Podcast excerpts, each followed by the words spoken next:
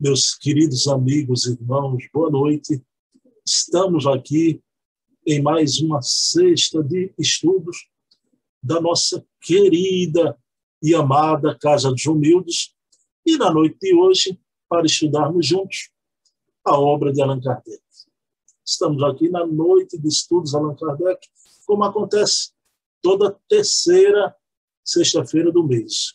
A primeira é o estudo de André Luiz, a segunda, o estudo de Emmanuel, a terceira, o estudo de Allan Kardec, e a quarta, o estudo de Bezerra de Menezes. Claro que trazemos também aqui Joana de Ângeles, Hermínio Corrêa de Miranda, Ivone do Amaral Pereira, Herculano, que trazíamos antes, agora não precisa, porque temos um programa com Heloísa Pires, toda quarta-feira, às 20 horas. Né? Então, está aí estampado um quadro lindo com Kardec. Eu queria dizer aqui, porque numa das primeiras reuniões, um amigo mencionou, Bruno, que sala linda você tem com, com gabinete de Kardec. Eu quero dizer que essas salas, eu moro em apartamento, né? então essas salas aí, mais de 30 salas que eu já coloquei, não, é, não são planos de tela, não são é uma realidade virtual apenas, já planos de tela e que eu sempre coloco essas salas temáticas né, que dão um, um, um, tratam um tema de forma especial, sempre, como agora a gente está abordando Kardec, está ali Kardec conosco. Não é? Isso são as facilidades da tecnologia. Não é? Como eu não gosto de usar texto de data show, como muita gente usa, os recursos são esses. Né? Um designzinho, um, fica charmoso, né? A sala com, com o, o, autor da obra que a gente está. Ah, o estudo fica um charme, né? Pessoal, então vamos já levar o pensamento a Deus. Antes de mais nada, né?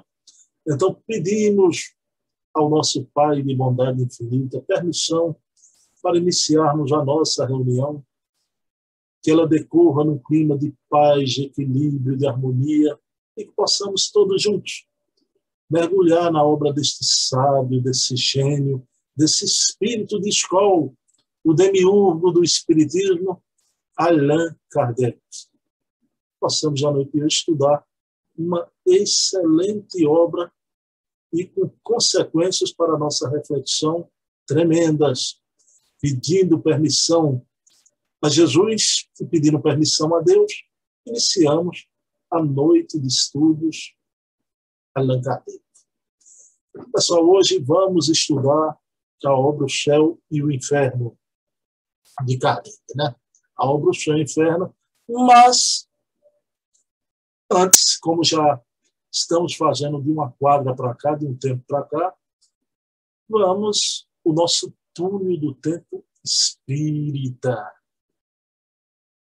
que traz o pressuposto. Trazemos aqui sempre uma efeméride, ou seja, uma data comemorativa que ocorreu no passado, mas cuja essa mesma data ocorre na semana que estamos a viver. Então, todos já devem estar adivinhando. Eu não poderia jamais deixar passar em branco a data da queda da Bastilha, que é um marco para toda a humanidade. Não é? Absolutamente não posso deixar passar. Tem até outras efemérides nessa semana, mas vamos ficar com a queda da Bastilha, a data da Revolução Francesa, todas aquelas lutas intestinas pelo ideal de liberté, égalité, fraternité, e a Revolução, como a gente sabe, que terminou devorando os seus filhos. Né? Infelizmente, essa foi a realidade ali em França já algumas semanas atrás abordamos aqui uma obra de Hermínio e citamos o caso Eu Sou, Camille Desmoulins, tá? caso famoso de regressão, onde foi revelado que um grupo de espíritos franceses reencarnaram aqui no Brasil. Franceses é, que vieram oriundos da época da Revolução Francesa. Né? Vejam bem, não é nem da época de Kardec, essa leva que veio de lá para cá. Também temos aquele período do terror de Catarina de Médici, a matança dos huguenotes. Não é? Então, o que é que a espiritualidade diz a respeito, meus queridos e amados irmãos? Que vieram uma leva grande, toda uma coletividade de espíritos da França para o Brasil, e aqui estão mergulhados, a maioria, no movimento espírita, fazendo hoje a revolução silenciosa, a revolução mundial dos espíritos, tão diferente da, daquela insurreição do passado, é? através das armas, da guilhotina, do sangue no Rio Sena. Agora não, é a revolução silenciosa, a revolução do amor, a revolução dos espíritos. E muitos desses espíritos, a maioria, segundo os relatos de Victor Hugo, de Chico Xavier, estão na atividade espírita. Então, muitos de nós temos laços com a França. Infelizmente, não daquele período áureo que eh, romântico, né, da, da codificação, os dias inovidáveis da codificação. Não. A nossa participação muitas vezes vem da época da revolução, da época pior ainda da matança dos julgamentos. Já. Muitos amigos, já, um que eu vou entrevistar essa semana, Estevão Coimbra, é oriundo lá da França, isso ele sempre atestou. Né? Na Casa dos Humildes temos a nossa querida Betinha, e claro, eu, pelos laços que eu tenho com Estevão, com Imbra, né, de uma amizade de outras vidas, deve ter vindo daquelas plagas também. Né? Embora que o espírita não tem pátria.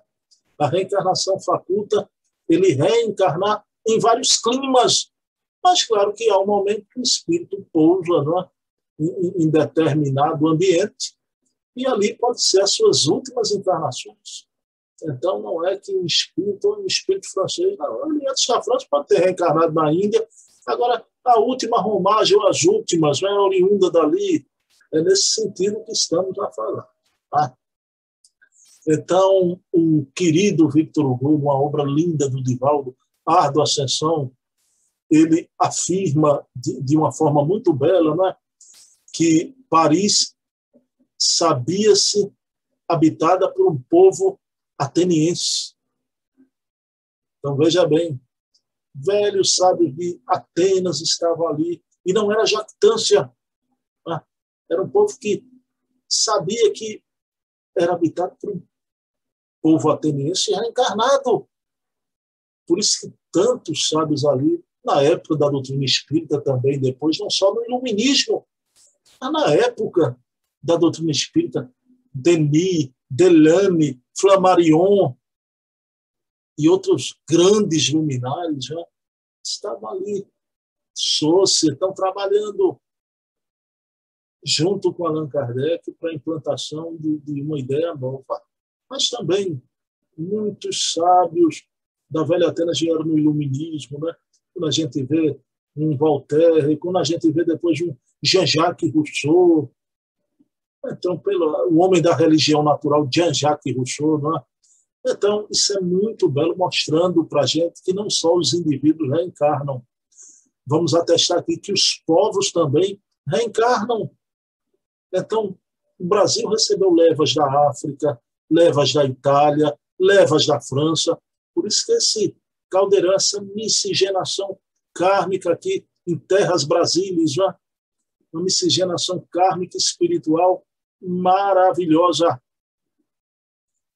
E hoje a doutrina espírita, aqui na pátria do Cruzeiro, Brasil, coração do mundo, pátria do Evangelho, a doutrina espírita está frutificando, graças a Deus, um trabalho daqueles que em antanho pegaram nas armas, hoje, na época odierna, então pegam nas armas da pena, dos livros, né? das tribunas. Antes eram os discursos furibundos nos boulevards, incitando as massas. Hoje é na, na tribuna, incitando as massas ao perdão, à tolerância, à indulgência. Isso aqui é magnífico. Vejam a beleza, a poesia da reencarnação, facultando ao homem refazer o seu caminho, o seu destino. Então, meus queridos irmãos, o nosso túnel do tempo espírita nos leva hoje a Paris de 1789. A época de muitas lutas, muito sangue, muitas decapitações, mas a morte não existe. Esses personagens renascem. Muitos, uma boa parte aqui no Brasil, no movimento espírita, não é? Por isso que quando escutamos muitas vezes, é, até em jogo de futebol, quando eu escuto a Marceleza, pessoal, vou dizer uma coisa a vocês, eu, eu me arrepio quando escuto o hino nacional brasileiro, claro. E eu acho o hino nacional brasileiro a letra, o hino mais belo de toda a humanidade. O hino, a letra. Agora, a melodia, a, a Marceleza, pelo amor de Deus, a gente se arrepia, né? Machão, machão. Então, pelo amor de Deus, né? Então, os batalhões formai, os batalhões, né? Machão, machão. Então, é de uma beleza, eu fico arrepiado quando eu ouço a marceleza francesa, né? Então, no nosso túnel do tempo espírita, não podíamos deixar de trazer aqui a data da Revolução Francesa, em 14 de julho, né? na data que tem um vínculo, sim, com o movimento espírita. Pessoal, a obra de Kardec que eu trouxe hoje foi O Céu e o Inferno. E vamos abordar aqui uma passagem de expiações terrestres de Antônio B., que é uma passagem clássica, uma passagem muito interessante. Né? Enterrado vivo a pena de Italião. Pena de Italião que, na expressão André Luiziano, eu prefiro a lei de ação e reação, a lei de causa e efeito. Né? Pessoal, é o seguinte, tivemos aquele episódio da suposta adulteração de a Gênese, e depois foi comprovado que não houve absolutamente. Hoje é, é cada dez grandes estudiosos, nove não aceitam mais a tese da adulteração, graças ao trabalho do CSA do Espiritismo e do Allan Kardec tanto online. Né? Dois nichos que, que, mostraram esses documentos. Agora, o Céu Inferno também veio a rebote, aí uma polêmica da, da adulteração. Eu sou daqueles, eu me encontro naqueles que não aceita, se eu não aceitei depois a da Gênesis, eu me consertei no meio do caminho, né? A do São Inferno jamais eu cheguei nem a admitir, né? Agora, pesquisa é assim, eu estudo. Eu estudo, então, todas essas obras que estão saindo aqui, olha lá o, o livro do, do, Paulo Henrique, que ele traz essa tese para mim um pouco absurda da adulteração, mas aqui, ó, nem céu nem inferno nem céu nem inferno, eu leio. Né? Eu leio a obra do Paulo Henrique e recentemente foi lançado. Né? A, a minha preferida é a última edição, a, a editada pela FEB, né? a edição do Céu e Inferno, mas saiu a, a, edição original também, né? do Céu e Inferno, né? a primeira edição da obra, né? o Céu e o Inferno, que o querido Jorge, através dos seus canais, mandou pedir para a gente, né? Então, chegou em muito boa hora. Eu, eu já li a apresentação. Então, está aqui, estou lendo. Leio tanto Paulo Henrique, leio não, estudo. E a, a primeira edição, que é de Allan Kardec, né? Mas que Kardec, como refez desde o livro dos Espíritos, todo o livro dos Médios. Então, o Evangelho segundo o Espiritismo, o céu e o inferno, e a Gênesis Kardec fazia à medida que amadurecendo nos estudos. Né? Então, vou usar a minha preferida, a, que sempre eu palmilhei o meu caminho, né? e a mensagem de Antônio B, nas duas, nas duas edições é a mesma. Né? Não, não há. A gente vai ver hoje, não há, embora que por um tempo, por um extrato de tempo, tu vai ter que explicar que tem uma teoria tal que diz que houve, que não houve, né? Mas no, no estudo em si, quando você vai se debruça hoje na noite de hoje, qualquer edição que você pegue, né? De Antônio B. Enterrado vivo, pena de italiano. Eu não sei se vocês se lembram, existiu um ator aqui, Sérgio Cardoso, né? das novelas já extinta Rede Tupi de televisão, TV Excelsior, né? Então, que ele passou por um problema deste também. Ele tinha catalepsia e acordou no túmulo e comeu realmente a mão, né? Então, depois, quando foram tirar seus restos, se deportaram para aqui. Pessoal, vejam bem. Analisemos né? livre-arbítrio anterior gera determinismo posterior. Tudo é livre-arbítrio, né? Essa questão da autonomia espiritual que, que temos, né? autonomia de obrar, de agir, claro, né? tudo principia na própria pessoa. O homem é o artífice do seu destino, absolutamente de acordo. Agora sabemos que o livre-arbítrio anterior gera o determinismo posterior. Quando usamos mal o livre-arbítrio na encarnação passada, isso teve consequências em reencarnações futuras.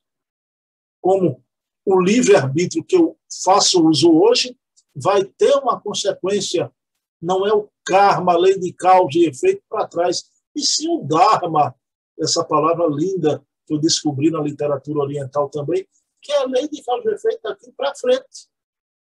Então, que isso fique bem claro quando a gente vai ver um paroxismo deste, tá? do Sérgio Cardoso e do espírito, quando foi enterrado vivo, comendo a mão, o braço. Tá? Isso deve ter uma causa profunda, uma raiz em outras encarnações. Já é o livre-arbítrio anterior gerando o determinismo posterior. Pessoal, mas eu quero falar de uma forma bem simples uma forma, usando uma expressão da natureza, né? Semente germinada é semente que foi plantada. Somente. Semente germinada é semente que foi plantada. E quem quiser uma ir para a linguagem bíblica, né? Deus não se deixa escarnecer aquilo que o homem plantar, ele mesmo terá que colher. O grande apóstolo dos gentios, Paulo de Tarso. Né? Então, isso posto, líquido e certo, tá? então fique bem claro aqui a, a nossa posição, compreendemos essa lei maior do destino o problema do ser, do destino e da dor, como dizia Leão Denis, remontando a existências passadas. Né? Nós somos herdeiros, as nossas obras morais nos acompanham. Quando eu abordei uma palestra que eu fiz sobre reencarnação, a gente viu um caso que Chico Xavier cita lindo do menininho José de Alenquer, lá na Portugal, na cidade de Alenquer.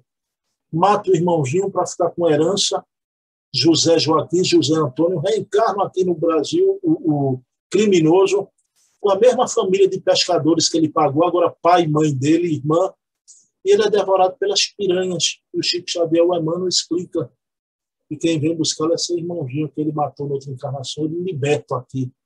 Então, aquela cena terrível das piranhas e o trauma da família, Emmanuel explica a Chico, que foi a remissão do gravame do passado. Né? Hoje, alguns espíritos aí, essas novas teorias, não aceitam isso, é isso. Deus não é tão cruel para fazer isso. Deus, não, Deus instituiu suas leis. Né? Existem leis, como dizia o, italiano, o Balde, né? existem leis, existem leis, existem leis. Se quisermos e continuarmos violando essas leis, mas teremos tanto sofrimento, tanto sofrimento, que compreenderemos que existem leis. Simples assim.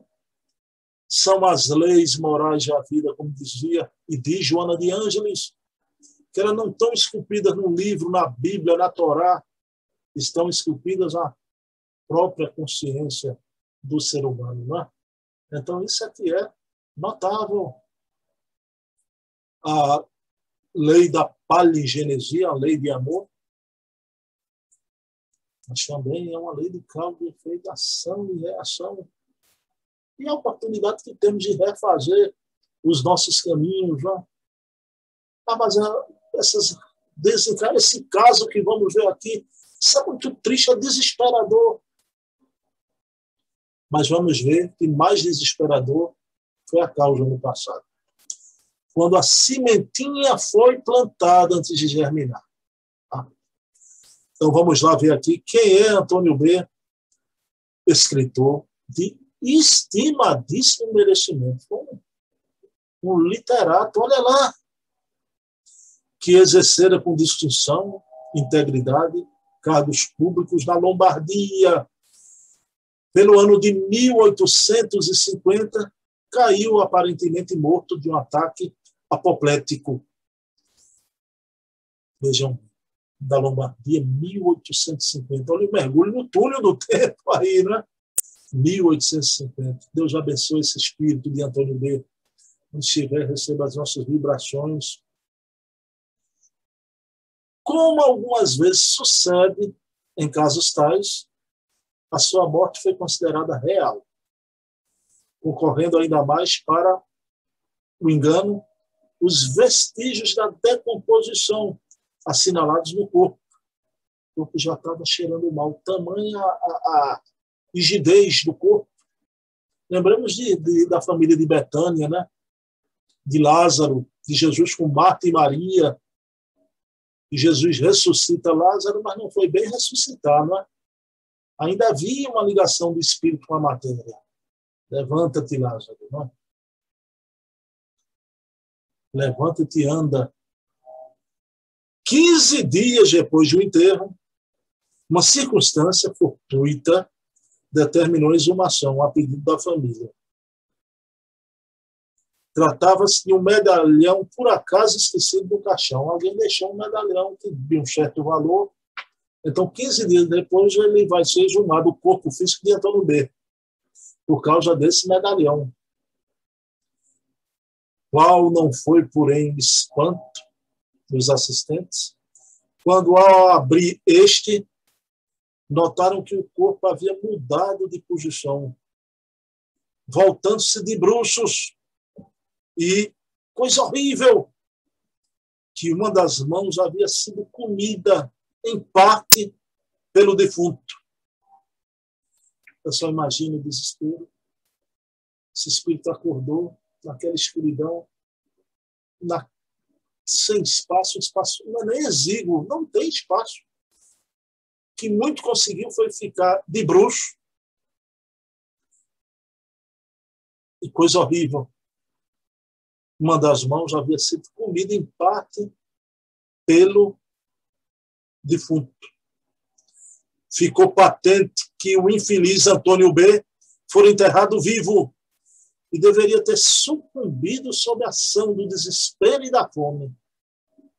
Foi enterrado vivo e sucumbiu sofrendo a ação do desespero, da sede e da fome. A fome levou ele a comer mãe. Meu Deus do céu. E ele não teve como sair dali. Pessoal, eu vou até indicar uma série que eu terminei de ver com minhas filhas já. A gente não, graças a Deus, a gente não vê essa novela da Globo. Né? Encerrei minha relação decadal com a, com a Rede Globo, não. Acho que ela deseduca muito. A televisão em si, né? Mas a Rede Globo chama a mídia principal, né? Não veja as novelas e a gente vê série, né? Então, veja uma série na Netflix muito interessante, que é Glitch. Claro que é uma ficção, né? que não pode acontecer, mas são seis espíritos que voltam para o corpo, saem da tumba, saem da tumba mesmo, melado de areia, saindo do caixão, se melam de areia, são recolhidos limpos e eles voltam a interagir na sociedade. Muito interessante. Mas eles voltam a interagir enquanto outra realidade, não é? A esposa querida de, de um policial vê ele casado com a sua melhor amiga e grávida ali, até uma filhinha com ele. Veja a situação dessa esposa. Agora tem toda uma lição no fim que é a lei da, da muito belo final. Não vou contar o final, mas a essência é isso, né? A lei da natureza, nascer, viver, morrer e renascer ainda através da reencarnação. Agora, ressurreição não. Não há, não. Isso é contrário às leis da natureza. O filme vai mostrar bem isso. Então, esses casos que a gente cita, ressurreição de Lázaro, tudo bem, mas não foi bem ressurreição. Havia ali uma ligação com a matéria. Né? Então, mas tem casos que realmente, e é o caso de Antônio B., que sentia-se o, o, o, cheiro da decomposição. Né? Há casos assim, que o, o, em casos tais, como diz Kardec, né, há vestígios de decomposição assinalados no corpo, em casos parecidos com o de Antônio B. Mas Antônio B realmente acordou vivo no caixão, comeu a mão. Aí o que, é que Kardec fez? Veja, o Kardec é brilhante, né? Kardec fazia essas explorações práticas em tempo real, entrevistou o espírito. Soube, Kardec soube daquele episódio do Antônio B, do medalhão, da mão comida, e evocado na Sociedade de Paris em agosto de 1861, a pedido de parentes, deu as seguintes explicações. Olha lá. Antônio B vai dar as seguintes explicações. Isso é que é notável. E ele vem através de uma média, a psicofonia, né? e pergunta a Kardec: que quereis? Ele foi evocado. Kardec tinha esse crédito. Né? Kardec podia evocar o comandante em chefe aqui na Terra de Espírito de Verdade. Né?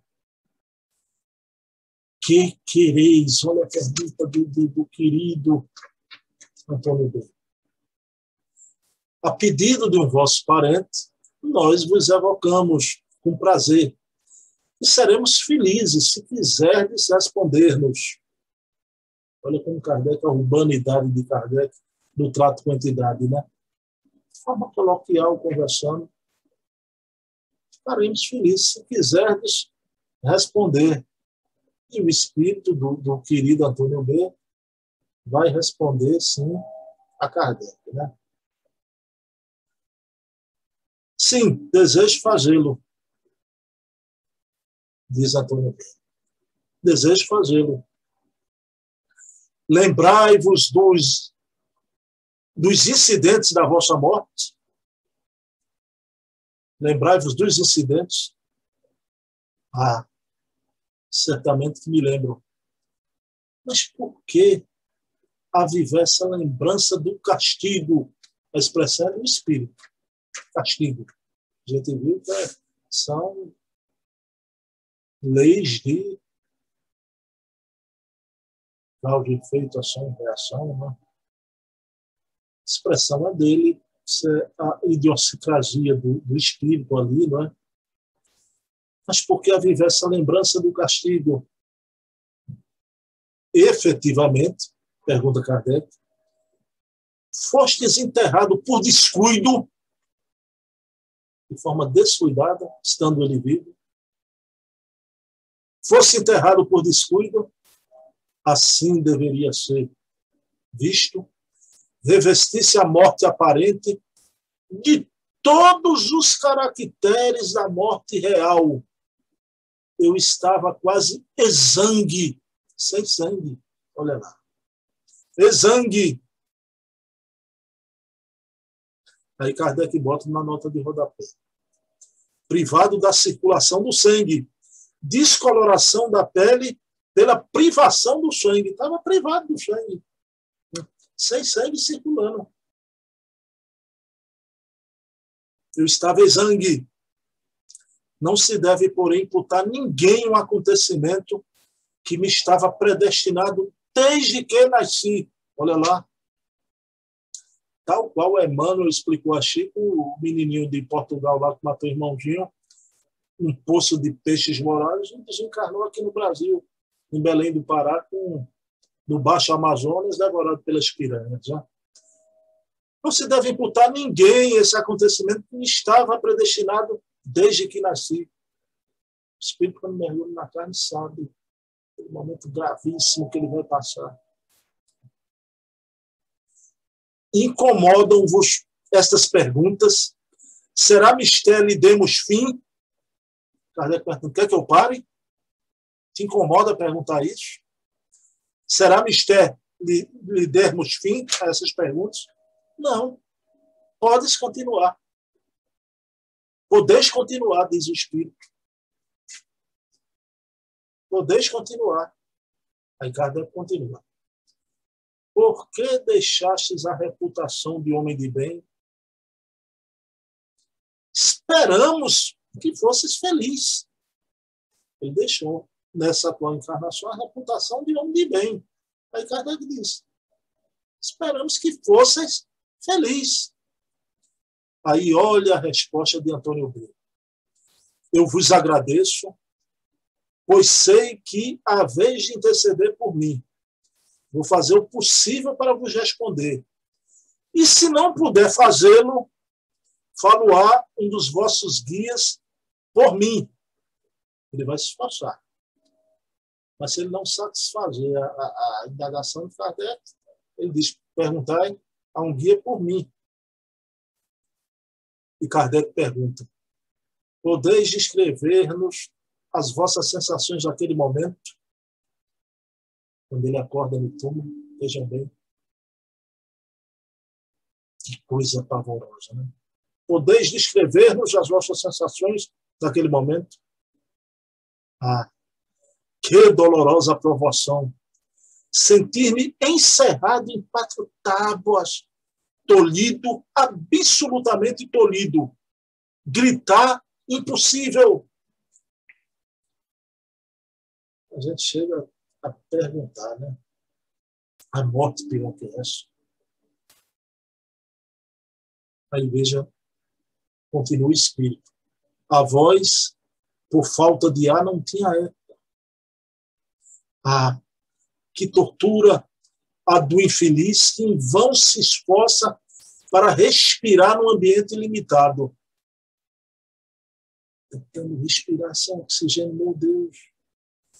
Eu era qual condenado à boca de um forno, abstração feita do calor. A ninguém deseja um fim rematado por semelhante tortura.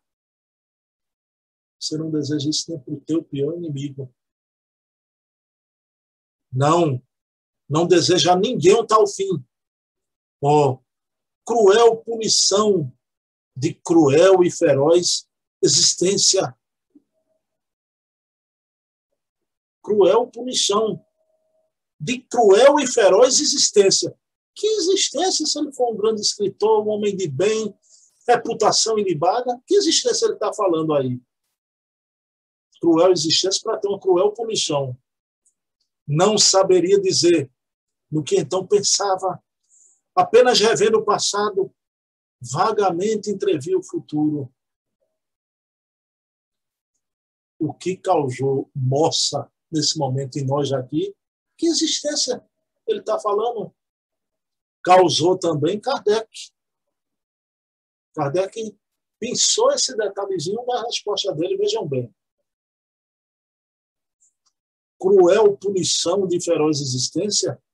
Como se pode conciliar essa afirmativa com a vossa reputação ilibada? Pergunta que a dedução que nós fizemos. Aí ele respondeu: Ah, meu amigo, que vale a existência diante da eternidade. Certo procurei ser honesto e bom na minha última encarnação. Mas eu aceitar um tal epílogo, quer dizer, um final de vida, né? um tal epílogo previamente, isto é, antes de encarnar. Ah, como ele diz a expressão, né? ah, ah, porque interrogar-me sobre esse passado doloroso, só eu e os bons espíritos enviados do Senhor conhecíamos. Mas visto que assim é preciso, dir-vos-ei que numa existência anterior eu enterrara viva uma mulher.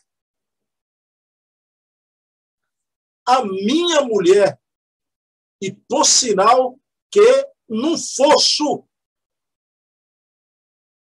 enterrou a mulher viva num fosso. Imagine a mulher sem respiração, se debatendo. A pena de talião devia ser aplicada olho por olho, dente por dente. Aí, novamente, é a idiosincrasia do espírito. A lei mosaica, pena de talião, olho por olho, dente por dente. Não é bem assim.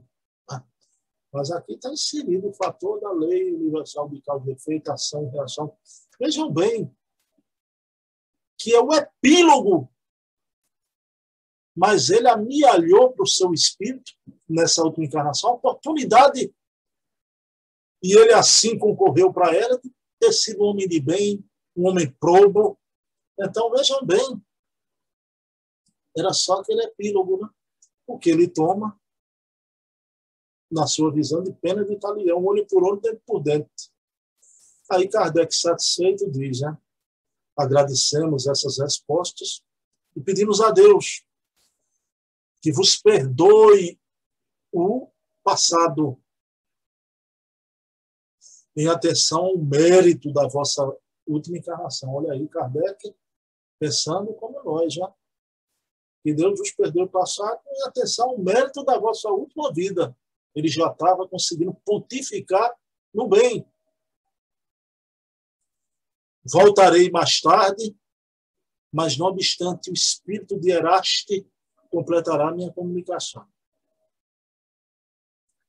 Então, ele disse que volta, voltaria ali novamente, mas o espírito Eraste, que é Erasto, o, o discípulo do apóstolo Paulo, né? como dizemos aqui no, no, em um desses estudos, tanto o livro dos médios né, foi escrito, a maioria das mensagens do livro dos médios é de São Luís e Erasto, que foi o discípulo de Paulo. E aqui no Céu Inferno aparece Erasto também. Então veja que espírito maravilhoso Erasto. Né? E o Erasto vai encerrar para Allan Kardec, mostrar então essa esse concurso das várias vidas, como contas de um colar. Uma vida não é uma só solução de continuidade, né? É sempre um contínuo no espaço e no tempo. Um contínuo. Nossas obras morais nos acompanham. Então, eu estou dando sequência à minha última encarnação. Por isso que não há uma mudança tão substancial. Hoje eu posso estar querendo, como Antônio B, todos vocês, como espíritas, a gente encetar o caminho, é? então, na boa conduta, no bom proceder, mas pode não ter sido assim na última encarnação. Aliás, a humanidade toda. Então, séculos de, de tanta dor, aí vem as pandemias e tempos em tempos assolam o solo do planeta, não é? Existe também a lei de causa e efeito coletiva, né? individual, mas também que abrange as coletividades. Vamos ver aqui uma palavrinha do querido Erasto. Por essa comunicação, podeis inferir a correlatividade e dependência de vossas existências entre si. As vidas sucessivas dependem uma da outra a dependência das nossas existências entre si. As tribulações, as vicissitudes, as dificuldades e dores são sempre consequência de uma vida anterior. Erasto. As tribulações, as vicissitudes, as dificuldades, as dores são sempre as consequências de uma vida anterior. São sempre as consequências de uma vida anterior. Ok? Catilina, Catilina. Né? Querem tirar isso da doutrina espírita muitas vezes. Né? Alguns. Culposa ou mal aproveitada. Devo, todavia, dizer-vos que desfechos como este de Antônio B que terminou uma existência correta, foi por tê-lo solicitado, com o fito de abreviar sua erraticidade e atingir mais rápido as esferas superiores. Olha aí como ele se referiu, na visão dele, pena de talião, um castigo, mas ele mesmo pediu para progredir, tirar aquela nódoazinha do passado. Ele mesmo pediu a fim de atingir mais rápido as esferas superiores, efetivamente, depois de um período de perturbação e sofrimento moral. Inerente à expiação do hediondo crime, ser-lhe-á perdoado. Ele alçará a um estágio melhor, onde o espera a vítima que há muito lhe perdoou, a esposa. A gente não sabe, ele não entra aqui nos meandros, se foi ciúme, o que é que tenha sido, né? Ela perdoou e espera. Aproveitei esse exemplo cruel, queridos espíritas, a fim de suportar com paciência os sofrimentos morais e físicos. Todas as pequenas misérias da vida é o que a gente menos faz, né? até nós, os espíritos. Qualquer coisa que nos acicate, a gente fica brigado com Deus. Mas Deus, Meus queridos amigos, então está aqui essa lição urgente de hoje de Antônio B. Nas duas edições, para quem quer queira, essa é a minha preferida. Para mim não houve adulteração da obra, só é inferno. Né? Pessoal, e qual é o acontecimento, o ponto doutrinário que queremos trazer hoje aqui. Mas como eu falei no nosso túnel do tempo espírita, na querida Revolução Francesa, hoje vemos, né, queremos aqui ponto doutrinário porque vamos falar de coletividades espirituais. Né? Então, todos nós estamos vendo na nossa querida pátria irmã, a ilha de Cuba, o povo cubano se levantando, uma situação de miséria, clamando por liberdade, como os franceses lá na época da, da queda da Bastilha. Né? Não quero aqui emitir considerações ideológicas nem políticas, longe de mim. Né? Eu fui jovem um dia, eu cheguei a, a já disse aqui, nos meus 16 anos, lia Che Guevara. Né? Qual jovem não usou aquela camisa de Che Guevara? Rei que endurecesse, pelo se perder a ternura jamais. Né? Embora que a, o amadurecimento, né? quem não é comunista aos 20 anos não tem coração. Né? Para quem permanece depois de 40, perdeu a razão por completo. É, qualquer ditadura, totalitarismo, a gente tem que ser contra, de direita, de esquerda. A revolução devora sempre seus filhos, né? aqueles que vêm com o ideal de liberdade. Né?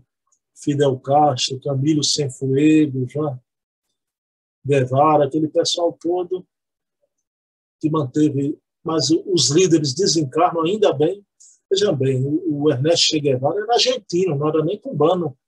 E era médico. Um homem que veio com a missão linda de salvar vidas. Terminou morto lá, embrenhado nas florestas da Bolívia, nas matas bolivianas. Então, através de guerrilha, mesmo para defender uma ideia humanitária, seja lá o que for, Mas não era a missão que ele veio na Terra salvar vidas, ele foi tirar vidas, mesmo dos inimigos, dos capitalistas, o que ele pensasse, né? Mas hoje o tempo voa. A vida é um átomo, um século, um dia. Em menos de um século, 60 anos da Revolução Cubana, que é agora 26 de julho, né? O povo clamando por liberdade, um povo desarmado, nós não somos a favor de violência nem de guerra, né? Mas vejam como eu, eles deturpam tudo. Eles usam a, o discurso do desarmamento exatamente para um momento como esse. Né? O povo desarmado não pode enfrentar né, os militares lá da, da Revolução, armados até os dentes. Eu acho que se não tiver ajuda é, internacional, é difícil e da pena.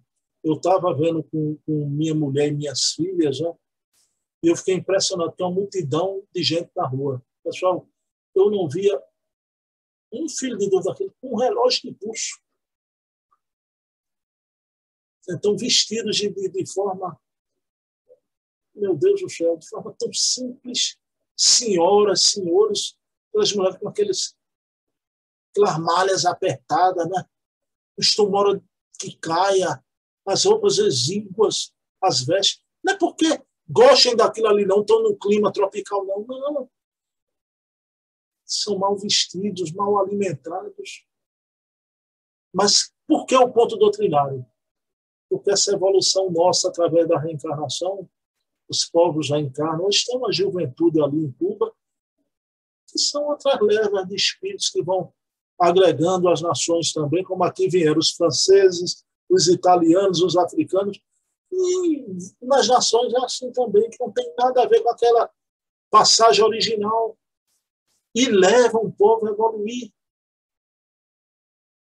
Então, liberté, egalité, fraternité, este é o grito que ressoa na ilha caribenha, ilha que eu admiro, meu Deus, a ilha de Mireia, vocês sabem quem é? Mireia, a grande jogadora de vôlei cubana, que, no seu tempo, a maior atleta de voleibol mundial. Eu adorava ver Mireia. Glenda Torres, aquelas jogadoras fantásticas. Né? Mas humanidade, humanidade. Quantas vezes eu quis juntar os vossos filhos como a galinha junto os pintinhos embaixo das asas e vós não quisestes. Quando a gente vai atrás dessas ideias né, evolucionárias, muito cuidado, porque você fica naquela bolha sequestrado, perde. Cuba hoje, durante 60 anos, uns prédios depredados,